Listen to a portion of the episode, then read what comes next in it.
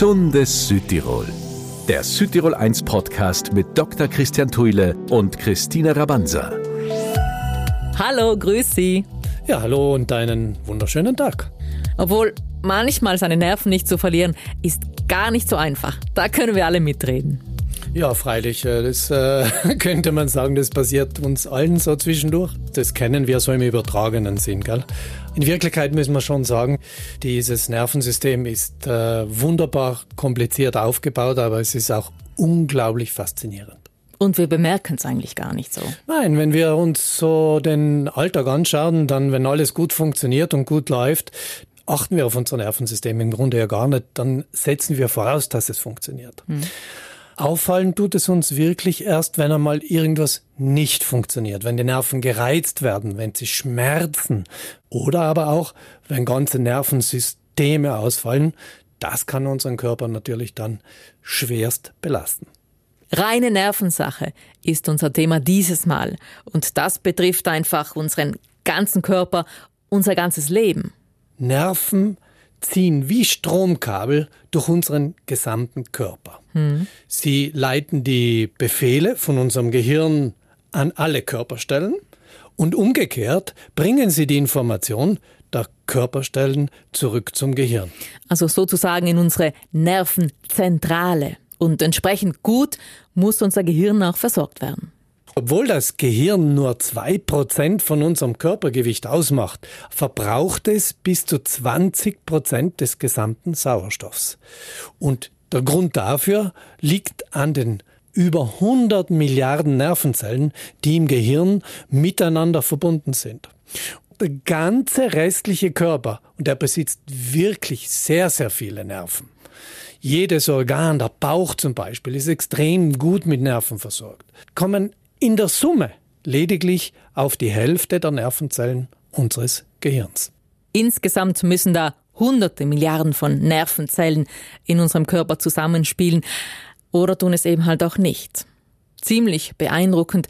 Eine Gesichtslähmung beispielsweise. Auch Promis gehen damit immer wieder an die Öffentlichkeit in der letzten Zeit. US-Popstar Justin Bieber, Model und Moderatorin Angelika Kirsch. Ja, gerade diese Lähmung des Gesichtsnerven nimmt in den letzten Jahren stark zu. Und äh, das Imposante daran ist für mich eigentlich, dass man die Ursachen dafür nicht genau erkennt. Denn bis heute findet man in 80 Prozent der Fälle keine eigentliche Ursache. Und das, was ich Ihnen vor allem als Botschaft mitgeben möchte, ist die Tatsache, dass dabei aber Gott sei Dank der größte Teil der Betroffenen auch wieder spontan gesund wird. Aber trotzdem muss es beängstigend sein, wenn man auf einmal merkt, dass eine Gesichtshälfte nicht mehr reagiert, wie man es gewohnt ist. Betroffen meist eben nur eine Hälfte und man kann dann beispielsweise das Augenlid nicht mehr richtig schließen. Stellen Sie sich vor, die ganze Nacht bleibt das Augenlid zu einem Teil offen, dann trocknet das Auge aus und es führt oft dann auch zu schweren Entzündungen in diesem Bereich und zu Komplikationen beim Sehen. Und zum anderen fällt es dadurch auf, dass man auf einer Seite die Stirn nicht mehr runzeln kann und die Augenbraue nach oben ziehen. Oder dass der Mundwinkel stark nach unten hängt. Das gibt gerade beim Sprechen, aber natürlich erst recht beim Essen und Trinken große Probleme. Viele stellen sich auch vor, das ist so ein bisschen wie beim Zahnarzt, dass man äh, dann sozusagen dass die, die, das Gebiet einschläft. Genau. Äh, In Wirklichkeit ist aber die Sensibilität nicht gestört, nur der motorische Teil. Das heißt also nur die Beweglichkeit der Muskulatur. Was heißt hier nur? Das ist ja eigentlich der schwerwiegende Teil, weil genau deshalb kann ich den Mund nicht richtig bewegen, kann die Augenlider nicht schließen. Was oft am Anfang auch zu Verwechslungen führt, dass man glaubt, dass jemand da einen Schlaganfall gehabt hat. Den Schlaganfall muss man selbstverständlich ausschließen, auch das kann ja eine Ursache sein, aber im Grunde sind das zwei komplett verschiedene Erkrankungen. Wie gesagt, Gott sei Dank bei der Gesichtsmuskellähmung bilden sich hier die meisten Fälle wieder spontan nach einiger Zeit zurück. Aber Sie haben gesagt, in 80 Prozent der Fälle findet man keine Ursache. Was ist mit den anderen 20 Prozent? Welche Ursachen sind es da?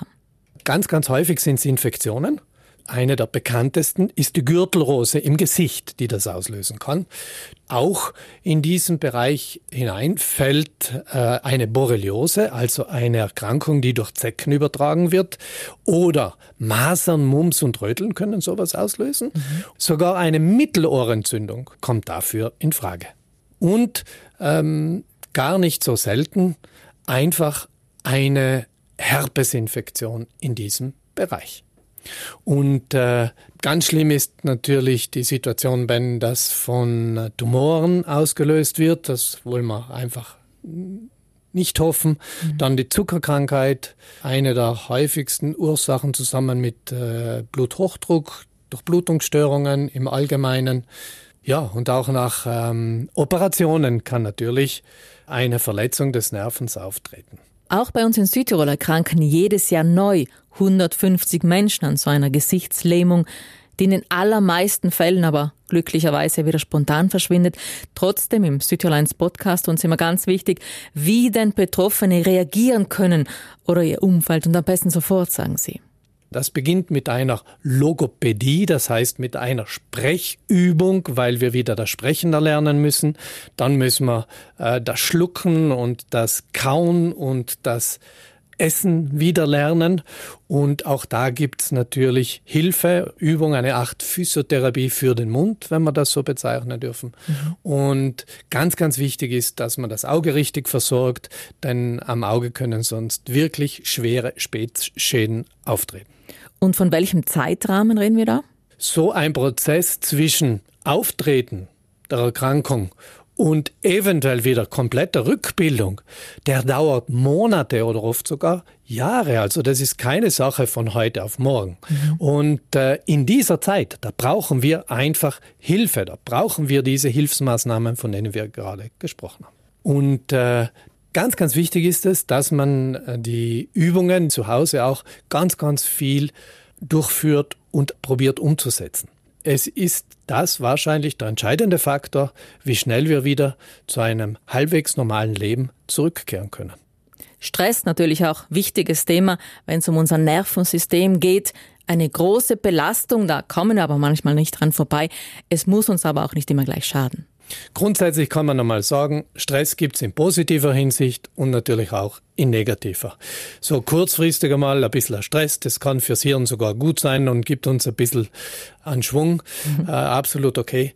Nur wenn das Ganze dann zu lang und zu viel wird, dann sprechen wir von chronischer Stressbelastung und diese chronische Stressbelastung, die führt tatsächlich zum Untergang von Nervenzellen und damit zu einer langfristigen Schädigung unseres Gehirns. Und das wiederum beeinträchtigt jetzt unsere Merkfähigkeit, unsere Konzentration und natürlich auch unsere Gesamtleistung. Und wie kommen wir da jetzt besser durch, durch diese unvermeidlichen, auch mal stressigen Phasen? Also wir müssen in erster Linie einmal schauen, Stress so gut wie möglich äh, zu vermeiden. Mhm. Dann muss man sich eben versuchen zu helfen. Und Ganz, ganz an erster Stelle steht der Rhythmus. Und zu einem gesunden Biorhythmus gehört regelmäßiger Schlaf, regelmäßige Essenszeiten. Also die Regelmäßigkeit insgesamt ist für unser Gehirn etwas ganz, ganz Wichtiges und entlastet es extrem. Mhm. Und äh, wenn wir auch viel zu tun haben, aber wie, es gelingt uns dann immer wieder regelmäßige Pausen einzulegen, äh, also eine Art Rhythmus aufzubauen, dann sind wir eigentlich schon auf einem sehr guten Weg. Ja, dann lassen Sie uns ein paar vernünftige Pausen im Alltag einlegen. Also fünf bis zehn Minuten bewusstes Innehalten. Ein paar Atemübungen zum Beispiel. Nehmen Sie sich mal ein Glas Wasser, gehen auf einen Balkon raus oder gehen zum Fenster hin und trinken dort ganz bewusst dieses Glas Wasser, schauen raus, beobachten die Landschaft draußen, die Leute, was immer. Gehen Sie spazieren. Das schafft Ihrem Gehirn eine extreme Erholungspause, weil sie da einfach von diesen Gedankenkreisen ihrer To-Do-Liste des Alltags wegkommen mhm. und einfach mal das Ganze abschalten. Das Gleiche, was beim Sport im Grunde passiert. Nicht? Wenn immer sie mal laufen gehen, dann, dann, das kennt ja jeder, denkt einmal, uh, danach muss ich noch das machen und das machen. Und irgendwann verschwinden diese Gedanken und man ist völlig gedankenfrei unterwegs. Genau diese Pausen tun unserem Gehirn extrem gut, sind wertvoll für unser Nervenkostüm. Und wie immer lässt sich sicher auch einiges über unsere Ernährung tun. Weil bestimmte Vitamine vor allem für unsere Psyche extrem wichtig sind. Ähm, Vitamin B12 zum Beispiel ist für den Schutz und die Regeneration der Nervenzellen zuständig. Zu wenig Vitamin B12 kann zu schweren Störungen in unserem Nervensystem führen. Zum Beispiel das Vitamin B6, aber auch B1 und B2 und die Folsäure. Sie alle tragen dazu bei, dass unsere Nerven optimal funktionieren. Unsere Nerven brauchen auch Magnesium, sie brauchen auch Vitamin C und das alles steckt in der gesunden Ernährung ja bereits ausreichend drin. Da brauchen Sie nicht irgendwelche Zusatznahrungsergänzungsmittel äh, schlucken. Und äh, das sind vor allem eben Nüsse, getrocknete Früchte, Rapsöl, Leinsamenöl, Fisch, Kakao, die Hülsenfrüchte und auch bestimmte Gewürze können so ein Lichtlein in unserem Gehirn einschalten, das äh, die Leistung fördert. Ein typisches Beispiel ist Kurkuma, die Gelbwurz. Und wer das nicht äh, in seiner Ernährung haben will, weil er es nicht mag oder weil es ihm nicht zusagt, der kann natürlich auch durch äh, entsprechende Kapseln aus der Apotheke sich helfen lassen. Gut, wir haben uns bewegt, wir haben Pausen gemacht, wir haben vernünftig gegessen. Was noch?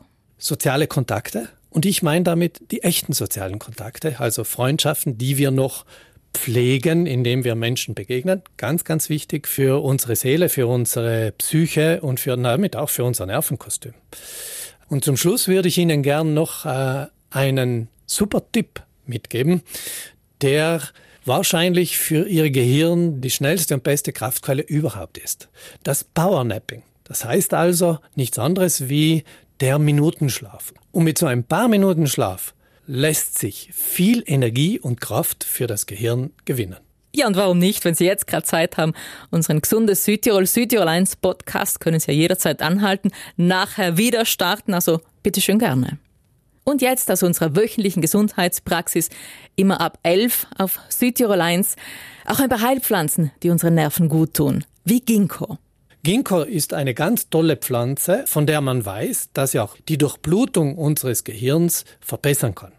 Und diese verbesserte Durchblutung kann natürlich auch bei beginnender Vergesslichkeit eine große Unterstützung sein. Deswegen gibt es mittlerweile auch schon sehr viele Ginkgo-Präparate in den Apotheken, um Gedächtnisverlust vorzubeugen. Gelbwurz haben Sie vorhin auch schon kurz genannt, kennen viele eigentlich als Küchengewürz. Diese ist imstande, innerhalb weniger Tage ihr Konzentrationsvermögen so zu stärken und zu fördern, dass sie Rechenaufgaben wesentlich schneller lösen können als noch bevor sie dieses Mittel eingenommen haben. Allerdings da muss man wirklich sagen, da kann man jetzt nicht beliebig dosieren in seinem mm, Essen, mhm. sondern man braucht tatsächlich standardisierte Kapseln. Gilt natürlich auch für Ginseng, auch gut für unser Nervensystem. Der hat auch bewiesen, dass er bei einer chronischen Müdigkeit äh, mit Gedächtnisstörungen einen sehr positiven Effekt auf unsere Psyche hat. Einerseits stimuliert es unser Gedächtnis, andererseits wirkt es stimmungsaufhellend. Also das hat in allen Bereichen einen positiven Effekt. Und weil diese Müdigkeit ganz, ganz häufig auch bestimmte Therapien begleitet, in erster Linie natürlich die Chemotherapie, ist Ginseng dabei untersucht worden und hat ganz positive Ergebnisse auch hier erbracht und mhm. ist deswegen weltweit eigentlich für diesen Zweck die Nummer eins. Und wir schauen uns ja auch immer gern bei uns etwas um. Latschen, Kiefer, Fichte, ja auch eh schon sehr beliebt. Was schätzen Sie daran? Saunaaufgüsse oder man verwendet sie zum guten Riechen in Räumen, ja, oder man verwendet sie natürlich auch bei Erkältungserkrankungen. Mhm. Aber beide haben eine sehr positive Wirkung auch bei Nervenschmerzen. Und wenn wir schon über Nervenschmerzen sprechen, dann muss ich natürlich unbedingt eine Pflanze ganz, ganz oben anstellen. Das ist der Cayennepfeffer. Dieser sehr scharfe Pfeffer schafft es, Nervenschmerzen an den Extremitäten sehr gut zu behandeln. Die Creme bekommt man in den Apotheken, muss man regelmäßig auftragen und sie ist sehr erfolgreich und auch hier mit der Wissenschaft gut bewiesen. Zur Wissenschaft jetzt gerade auch noch. Wir wissen ja eigentlich viel und jetzt auch noch einiges mehr über Nerven und unsere Nervenzentrale, das Gehirn. Aber es kursieren schon auch jede Menge Halbwahrheiten und Mythen und da werfen wir auch noch einen Blick drauf. Eine Behauptung zum Beispiel, die man immer wieder mal hört, der Mensch nutzt eigentlich nur zehn Prozent seines Gehirns. Was ist damit? Das wäre totale Verschwendung, wenn das ja. wirklich so wäre. Und ich sage Ihnen gleich, das ist ein Mythos. Wir verwenden nämlich tatsächlich in Wirklichkeit unser ganzes Gehirn. Es ist nur so, dass wir klarerweise zum Denken nur einen kleinen Teil unseres Gehirns verwenden. Das klingt jetzt vielleicht ein bisschen komisch, ist aber so. Aber das Gehirn hat ja noch andere Aufgaben und äh, zwar die Steuerung aller lebenswichtiger Funktionen, bewusst oder unbewusst, unseres Körpers. Aber eigentlich schade, dass es nicht wirklich stimmt, denn sonst hätten wir sehr viele Reserven, wenn wir mal einen kleineren Ausfall in unserem Gehirn haben. Nächste Behauptung, nächster Mythos. Bei Kopfschmerzen tut uns das Gehirn weh. Richtig oder nicht? Hier kann ich ganz klar sagen, nein, denn obwohl alle Schmerzwahrnehmungen, wirklich, ob das jetzt am Finger oder am Fuß liegt, äh, ans Gehirn gemeldet werden und dort verarbeitet werden, hat das Organ Gehirn selbst keine Schmerzwahrnehmung. Bei Kopfschmerzen tut deshalb nicht das Gehirn weh, sondern es schmerzen Blutgefäße der Hirnhaut. Also ganz was anderes. Mhm. Und auch schön die Behauptung, unser Gehirn hat ständig Hunger. Ja oder nein? Ja und wie? Weil 20 Prozent des gesamten Energieverbrauchs, nicht nur des Sauerstoffverbrauchs, im menschlichen Körper gehen auf Kosten unseres Gehirns. Das Gehirn verbraucht ungefähr ein Fünftel von dem, was wir essen und einatmen, obwohl es nur zwei Prozent der gesamten Körpermasse ausmacht. Und wenn Sie Ihrem Gehirn mal ganz schnell auf die Sprünge helfen wollen, Traubenzucker liebt es am meisten. Fastfood hingegen soll dumm machen und auch noch Nervenzellen killen. Kann das sein? Ja. Falsche Fette, wie sie in Fastfood-Gerichten vorkommen, führen zu Ablagerungen im Gehirn. Diese Ablagerungen führen wiederum zu einer blockierten Reizübertragung, was unsere Denkleistung negativ beeinflusst. Und Sie lösen Entzündungen aus. Dadurch sterben Nervenzellen schneller ab. Und das ist natürlich, gerade was unsere Speicherkapazität angeht, ein großer Nachteil. Gesunde Ernährung verhindert natürlich die Ablagerungen auch an den Blutgefäßen und damit vermindert sich auch automatisch das Risiko auf Schlaganfälle. Und dann muss ich sagen, gibt es natürlich noch einige spezielle Sachen, die unser Gehirn besonders liebt, zum Beispiel die Walnüsse. Da sind gesunde Fette drin, die unserem Gehirn lange und ausreichend Energie liefern. Und was sagen Sie zu, das menschliche Gehirn kann nur begrenzt Informationen aufnehmen? Ja oder nein? Die Antwort lautet hier eindeutig für mich nein. Jetzt irgendwo ist logisch eine Grenze in der Natur gegeben, ganz klar. Aber nehmen wir das einmal mit einem Computer als Vergleich. Wir hätten eine Speicherkapazität von schätzungsweise zweieinhalb Millionen Gigabyte. Ich wow. glaube, das ist schon eine ganz mhm. beachtliche Zahl. Während unserem Kurzzeitgedächtnis eher wenig Platz eingeräumt wird, ähm, hat unser Langzeitgedächtnis fast unendlich viel Speicherkapazität. Deshalb können wir uns auch so wunderbar an Dinge aus unserer Kindheit erinnern mhm. und tun uns oft schwer, äh, darüber nachzudenken, was haben wir gestern zu Abend gegessen. Und wie erklärt man sich das? Eigentlich ist Vergesslichkeit etwas ganz Normales. Das Interessante ist nur, was passiert dabei in unserem Gehirn? Also die Information, die wir einmal in unserem Langzeitgedächtnis abgespeichert haben, die kann nicht mehr gelöscht werden, die bleibt also erhalten. Mhm. Das Einzige, was passiert, ist, dass wir den direkten Zugriff zu diesem Ereignis verlieren. Dann kann es sein, dass wir die nie mehr finden. Es kann aber auch sein, dass zufällig irgendein Ereignis oder zum Beispiel das Anschauen von einem Foto uns wieder einen Zugang zu dieser Erinnerung verschafft. Ja, schön.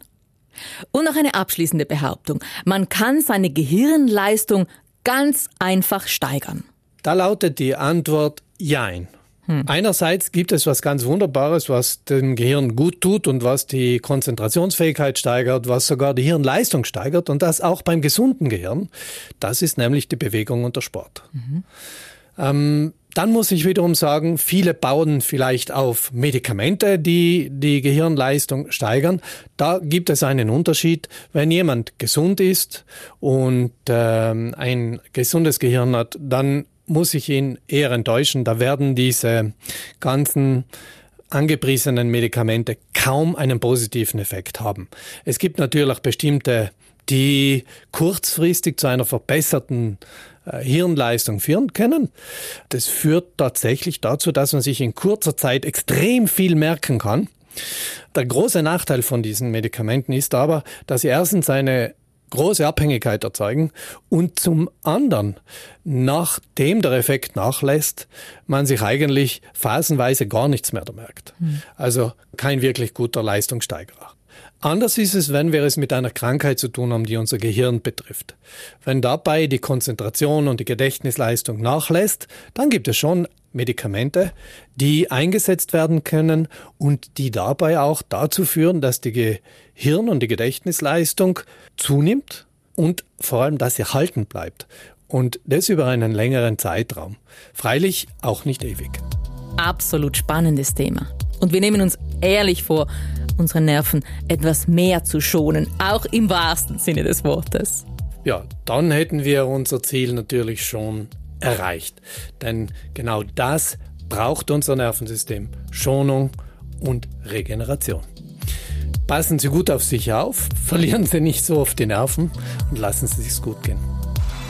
Gesundes Südtirol, der Südtirol 1 Podcast mit Dr. Christian Thuile und Christine Rabanza. Wenn Sie uns wöchentlich hören wollen, immer dienstags ab 11 Uhr auf Südtirol 1. Einen neuen Podcast gibt's monatlich von uns mit vielen Zusatzinfos zum aktuellen Schwerpunktthema. Schauen Sie auch mal online bei uns vorbei und wenn Sie noch Fragen haben, einfach E-Mail an uns gesundheitspraxis at südtirol1.it.